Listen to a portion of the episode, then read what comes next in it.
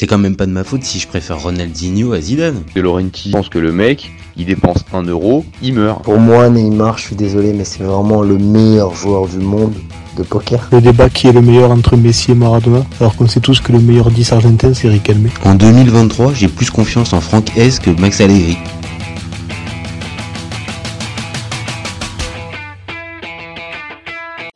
Salut à tous Je suis super content de vous retrouver pour un nouvel épisode du FC Copain. Alors, pour m'accompagner aujourd'hui, je suis avec Apreux Signaux. Salut mon copain. Salut mon copain. Alors aujourd'hui, on va parler de Ligue 1 et d'une potentielle recrue mercato pour l'OM, Joaquin Correa. Alors vous connaissez maintenant le principe du live. Deux chroniqueurs vont s'affronter pour répondre à la question suivante.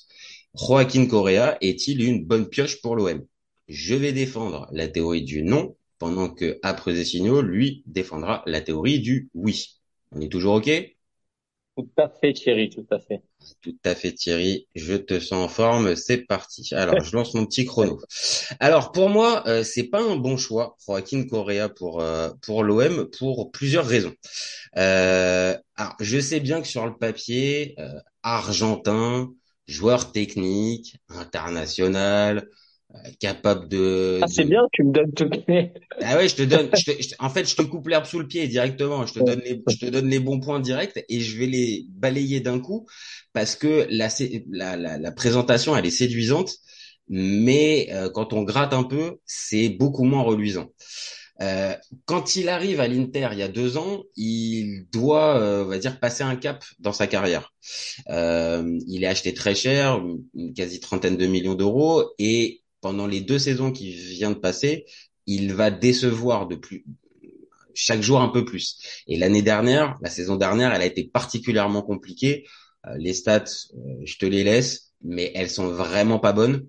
Et, et surtout, et surtout, euh, un vrai problème avec les tifosi de l'Inter.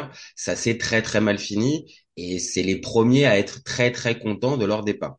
Donc, un joueur qui, a, qui finit détesté à l'Inter, déjà spontanément, j'ai du mal à me dire que forcément le club de Ligue 1, ça va, ça va marcher avec lui. Et puis pour moi, le principal problème pour Joaquin Correa et l'OM, c'est son positionnement sur le terrain. Son positionnement sur le terrain, pour moi, c'est un, c'est un neuf et demi. C'est un, un, joueur qui tourne autour d'un, autour d'une pointe. Donc, ça peut coller dans le schéma de Marcelino. Maintenant, euh, j'ai cru comprendre quand même que Iliman Ndiaye avait été un peu pris pour jouer dans cette position-là. Donc ça fait un peu embouteillage, même s'il va y avoir des matchs pendant la saison. Et le fameux, on le place sur le côté gauche. Bah, sur le côté gauche, c'est pas un spécialiste du poste. Si c'est pour aller le mettre à la place d'Unai, qui est lui non plus pas un spécialiste du poste, je vois pas l'intérêt.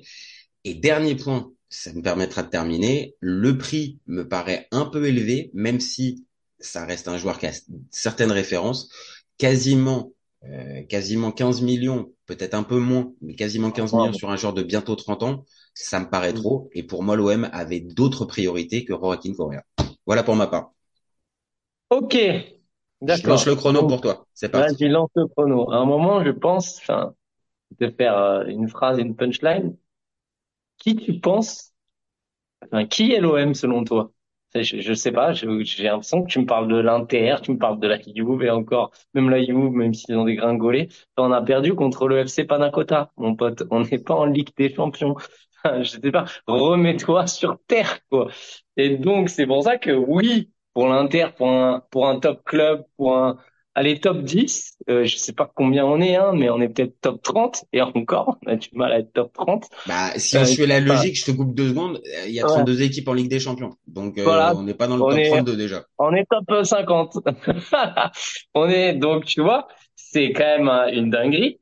Euh, de me dire ouais pour l'OM euh, c'est pas assez enfin en plus après bon moi j'ai des traumatismes je sais qu'on a changé mais il y a quelques années on avait des modos sous goût parce que je l'ai vu il y a pas longtemps, qui a commencé à, faire un, rapport sur Vitinha. Bref, on revient sur Correa. Pour moi, c'est un pari, clairement, c'est un pari.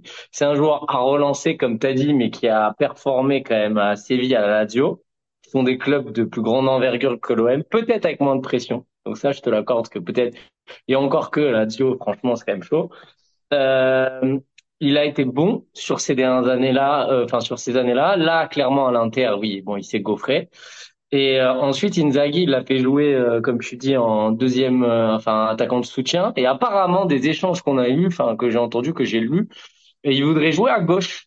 Et, et ce serait son poste de prédilection. Donc, tu vois, c'est pour contrer ton argument. Pour moi, il veut jouer à gauche. Alors, c'est peut-être pas là qu'il il est le meilleur, mais il veut y jouer. Donc, on le prend à gauche. Euh, le prix, moi, je trouve c'est une opportunité de marché et c'est bien dealé parce que si on finit pas en Ligue des Champions, il repart. On a réussi à mettre cette clause. C'est 2 plus 10. Donc, euh, encore une fois, c'est pas la recrue que j'attendais forcément, mais c'est une belle opportunité et c'est un pari.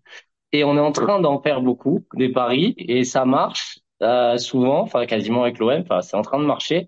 Et dernière chose, j'ai bien dépassé, mais les Argentins à l'OM, hormis Crupo Biesa, bah, on a des bons souvenirs. Voilà. Ok, ok. Bon, c'est vrai qu'en plus, euh, si c'est pour terminer sur la référence Krupovieza, bon, c'est vrai que ça, ça méritait que tu dépasses un tout petit peu toi. Euh, tu non, mais c'est d'accord que les Argentins, on en a eu en. Je suis d'accord. mais c'est. Je ça match, ça, ça, se marie bien à l'OM normalement. Je, suis totalement d'accord avec toi. Euh, c'est quelque chose qui traditionnellement fonctionne beaucoup plus que les Brésiliens du côté de du côté de l'OM. Euh, Maintenant, euh, le fameux euh, peut-être que oui, il veut se, se, se, se, mettre sur le côté maintenant, euh, côté gauche. Ah, c'est ce qu'il a dit. Hein.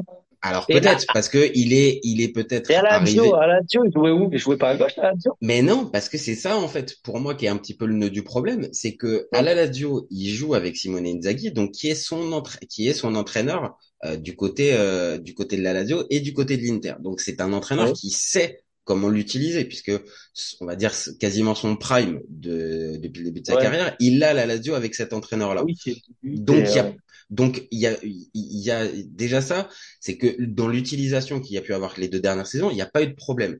Et il le sait très bien dans le système d'Inzaghi qui est un 3-5-2. Allez, je, je, je, je, schématise rapidement un peu à la Tudor. Et Tu sais très bien que le poste de piston gauche, quand tu es Joaquin Correa, tu pourras jamais l'avoir. Donc tu ne joueras jamais, on va dire, côté gauche. Donc ça, c'est une possibilité. Maintenant, factuellement, si on le met dans le 4-4-2 ou le 4-2-3-1 de Marcelino côté gauche, est-ce que réellement il va apporter une plus-value comparée à Unai? Spontanément, oui, on va tous se dire ça parce que, comme j'ai dit, Argentin et tout ça. Bien sûr, maintenant, c'est pas un vrai spécialiste du poste, c'est pas un ailier gauche pur en fait. Peut-être sur le repli défensif, je suis d'accord que ça, c'est peut-être pas la, la folie, mais. bah ouais, ouais, ouais. Je te le dis ça, je te le dis très mais clairement. Mais c'est quand même c'est, un genre de contre-attaque. Non, mais c'est quand même un, plus un mec qui va faire des meilleures contre-attaques que Unai, non? Enfin, Normalement, oui. Par contre, peut-être que l'activité qu'a Unai, certes, à, à, se mettre dans l'axe très souvent et à, et, et à laisser son, son côté, mais cette activité qu'il peut avoir, je pense pas qu'on va retrouver le même abattage et le même nombre de kilomètres parcourus par Coréa. Non, mais ça peut pas être pire pour moi. Unai, le pauvre, on va digresser une seconde. On est obligé, on est obligé, ça fait partie des, ça fait partie. Je sais pas ce qu'il vaut, mais en tout cas, euh, c'est horrible. Il faut le mettre à son poste ou alors il faut le vendre. Mais faut arrêter ces mecs, euh, surtout que lui, il a pas le physique de, de même physiquement, c'est pas, enfin, c'est pas. Donc voilà. Donc pour moi déjà, si tu dois comparer les deux, entre avoir là aujourd'hui, je te dis peut-être que t'attendais quelqu'un d'autre, mais si je te dis Unai ou même si tu l'aimes pas, on a compris, euh, Coréa, tu mets qui? Bah, tu prends qui si t'as le choix T'as que l'un ou l'autre? Bah, Si si j'ai que l'un ou l'autre, je vais je fais un pas dans je vais je fais un pas vers toi. Je prends spontanément plus Correa qui encore une fois n'est pas un spécialiste du poste, mais spontanément il a plus le profil pour pouvoir jouer à ce poste-là que Unai à qui on a inventé ce poste-là depuis qu'il est à l'OM cette saison. C'est pas son. il a jamais joué à ce poste. Il y a 3-4 ans, tu l'aurais vu un mec acheter 27 millions qui certes a floppé, mais qui à un moment, on, s'est dit bon, c'est un, c'est un top player, mais c'est pas un top player. Pour moi, c'est un bon joueur. Euh, est-ce que tu l'aurais vu à l'OM mais après, c'est, c'est, ça peut rejoindre plusieurs débats qu'on a pu déjà avoir. Quand, par exemple, Aubameyang est venu ou qu'on a parlé de la, la prolongation d'Alexis Sanchez. mais là, il vient après un, il, vient après une, une, enfin, un trauma. Hein. On va en parler, on va en faire des vidéos, mais il vient après un traumatisme.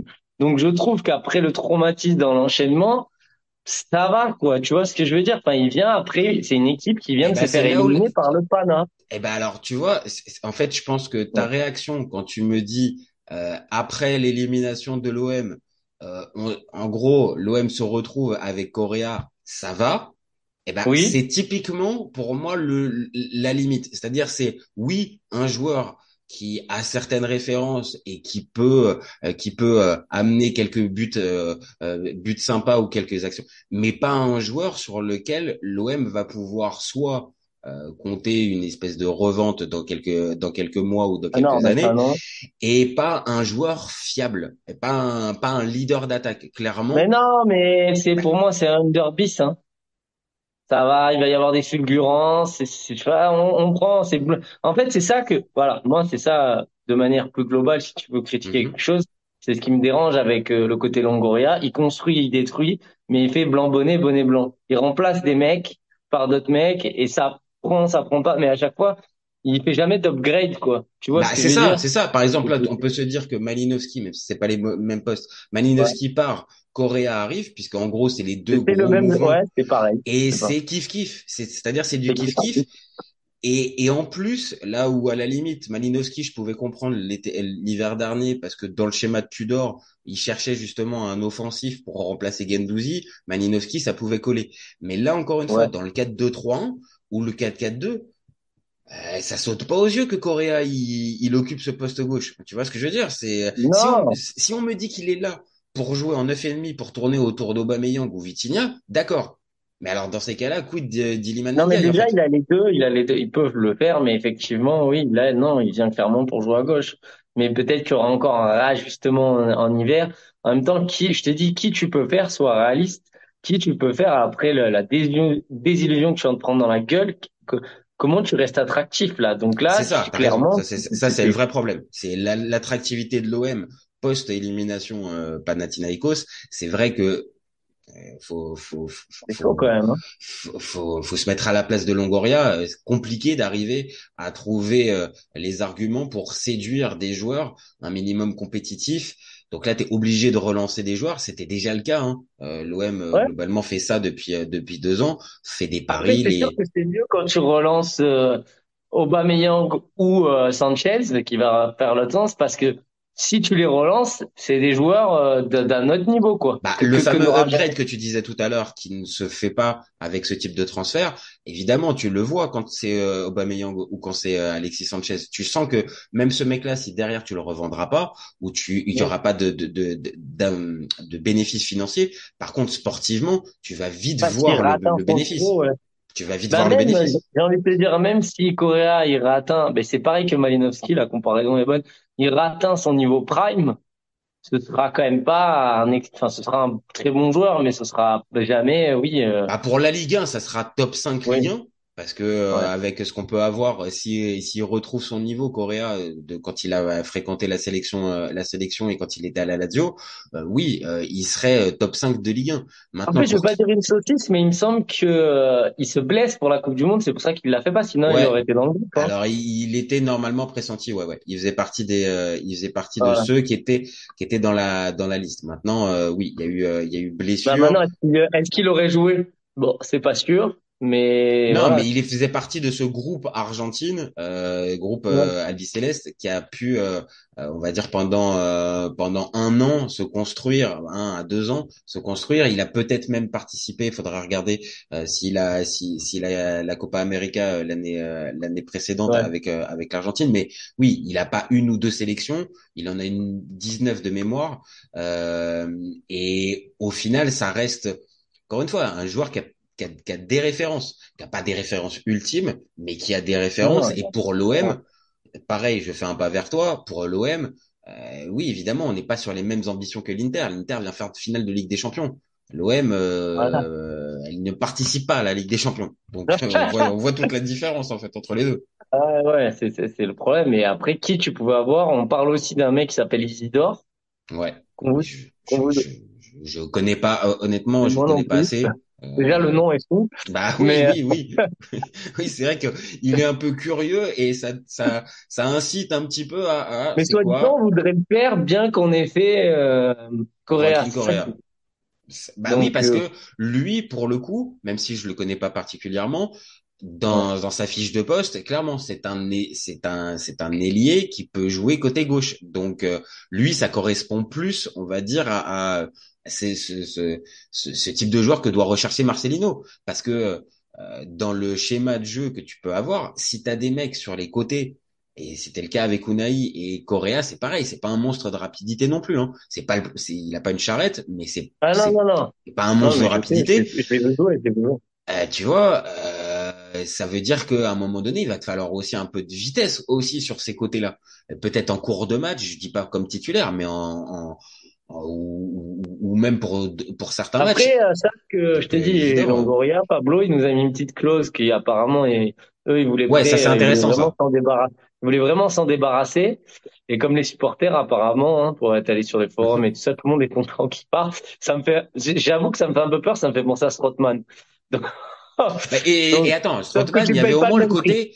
Alors, les supporters étaient contents qu'il parte, mais il avait rendu service. C'était un joueur qu'ils avaient ad- adoré parce Ouais. qu'avant qu'il se blesse, il a des, des bonnes perfs. Correa, c'est inverse. Il a jamais. Ouais, il a jamais. Mais bon, après, c'est pas le même prix. Et il a C'est mis une, petite clause qu'il voulait pas. Eux, ils voulaient. Euh, bah, il fait ses montages là pour euh, la comptabilité, pour que ce soit pris l'année d'après et tout. Non, mais c'est très important hein, ce qu'il fait pour la DNCG, etc.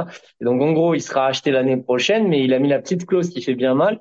Si on n'est euh, pas euh, qualifié en Ligue des Champions directement, donc c'est-à-dire que même si on finit quatrième, parce que je pense que ça l'a traumatisé. Ouais, je pense que Il ouais, ça lui, a- ça lui restait dans la tête en mode non, non, c'est bon, je me suis fait avoir une fois. Si on Voilà. vient refaire ça, on finit quatrième et qu'on passe pas le tour préliminaire, Voilà. je veux Eh pas ben, me on le prend pas. Donc, euh, peut-être que tu vas espérer que si on est troisième, tu vas me dire, putain, pourvu qu'on fasse quatre pour qu'il reparte.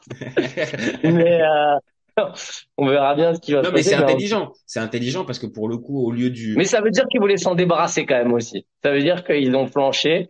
D'autres, ça veut dire que, bon, ou alors ils misent sur une troisième place de l'OM. C'est à voir, mais. C'est un peu entre les deux. Je pense que c'est un peu, c'est un peu à mi-chemin entre les deux. Je pense qu'il y avait vraiment un ras-le-bol et euh, c'était évident que peu de, euh, peu, il y avait très peu de chances pour qu'il reste à l'Inter dans ce contexte-là. En plus, l'Inter a recruté, il y a Thuram qui est arrivé, il y a Arnautovic qui est arrivé, euh, donc compliqué pour lui euh, vu le, vu son rapport avec les tifosi et même avec Simone Inzaghi, c'était voilà, même si c'était un homme de confiance, voilà, c'était compliqué. En Italie, compliqué de rebondir parce que il a un haut niveau de rémunération pour les trois quarts des clubs en Italie, donc compliqué. Donc voilà, il y a, il y a- y a ce côté, l'Inter est contente de s'en débarrasser. De l'autre, on, on l'a évoqué tout à l'heure, Unai, bah, c'est pas une source sûre pour l'OM et l'OM ne peut pas faire toute la saison avec un joueur comme ça. Et on Et sait même Harit, pas, en plus, on est, c'est opaque, on sait même pas, on nous parle d'un coup, on nous dit Unai, il va aller en, en Arabie Arabie Saoudite Saoudite. pour 20 millions. Et puis de, après, non, finalement, lui, il veut pas y aller, ou je sais pas, c'est pas lui qui veut pas y aller, mais l'offre, elle n'existe pas. On sait pas, là. Et le, et, et tous les joueurs, là, qu'on a, Gendouzi, machin, Gendouzi dit oui, on vend pas, hein. C'est ça va s'exciter à la fin, mais on a un effectif, mon pote. Ah là, au, Voilà. 20, au, au 25 août, euh, ça, devient, ça commence à devenir problématique. Heureusement, il n'y a plus qu'un seul match avant la, deadline du mercato. Et après ça, le proche, dans, dans deux journées, on sera libéré pour tous les clubs, d'ailleurs même, euh, de pouvoir compter sur un effectif et arrêter de se projeter sur tel ou tel joueur qui pourrait venir ou tel ou tel joueur qui pourrait partir. Mais c'est vrai qu'au 25 août, la situation de l'OM au niveau de l'effectif, ouais, il y a encore beaucoup, beaucoup de points d'interrogation. Et ça, c'est peut-être la limite du, du système Longoria. Euh, là, ce mercato, il y a eu Ah non, certes mais- des, des, des arrivées rapides qui ont pu, on va dire, euh, rassurer les supporters et donner une bonne tendance. Maintenant, avec l'élimination en Ligue des Champions, plus là, certains dossiers qui sont épineux à gérer, c'est compliqué. hein. l'élimination en Ligue des Champions. On dirait que c'est éliminé en huitième. Ah Non, mais l'élimination joué. tour, en Ouais, tour préliminaire. Excuse-moi d'être, euh, excuse-moi d'avoir passé vrai, ça euh, rapidement. Mais Mais- pour revenir sur Longoria, moi, j'ai un, franchement, j'ai un peu du mal entre le discours. Tu l'as déjà entendu quand il dit qu'un club, ça se construit. Et vraiment, j'ai l'impression, on dirait moi, Feu en cinquième qui joue à l'entraîneur, quoi. On dirait Feu l'entraîneur. Non, mais je trouve pas, non, mais sans Ah, vraiment. Il y a, de- il y a un, il y a un on écart de, il y a un écart de, entre le discours et la, et la change réalité. tout. Euh, Il change tout, tout le temps pour refaire les, des équipes équivalentes. Bah, que- c'est ça, c'est comme tu l'as dit tout à l'heure, le, le fameux upgrade qu'on pourrait être en, en droit d'attendre pour l'OM avec les performances et tout ça, bah sur, au moins sur certains postes. Je dis, je dis pas forcément sur tout l'effectif, mais sur certains postes, ouais, ça saute pas aux yeux, tu vois. T'as eu Saliba qui est venu, bah il est reparti derrière. T'as Mbemba Ouais. qui revient, mais on a compris aussi qu'Mbemba, s'il y a une jolie offre, Si, bah si, il sera bas, il arrive à, il arrive à un truc, bon, bah, il aura peut-être le niveau de Sanchez et encore que, t'as, allez, t'as un Vitinha à la limite. Mais j'ai l'impression que si Vitinha, il marche, là, qui nous met même 15 buts, boum, on va le revendre. Enfin, tu vois, c'est, ouah, c'est, Ah, c'est Ouais. c'est c'est peut-être là maintenant, au bout de deux ans, la limite du système de l'OM euh, qui euh, qui euh, à un endroit, euh, certes grandit avec ce modèle de de de, de développement, mais peut-être que tu arrives à la au plafond de verre en fait, au plafond de verre de ce de de de, de cette méthode et que pour pouvoir on va dire continuer dans cette méthode-là, mais en upgradant, bah, il va falloir à un moment donné que McCourt y, euh, y refasse des investissements ou qu'il y ait quelque chose d'autre. penser un peu à, d'ailleurs, ça n'existe plus, euh, je t'en rappelle de but de transfert, but de transfert spécial, ouais. Ils se seraient régalés avec ça, parce, parce qu'ils se régalaient sous l'air tapis 2.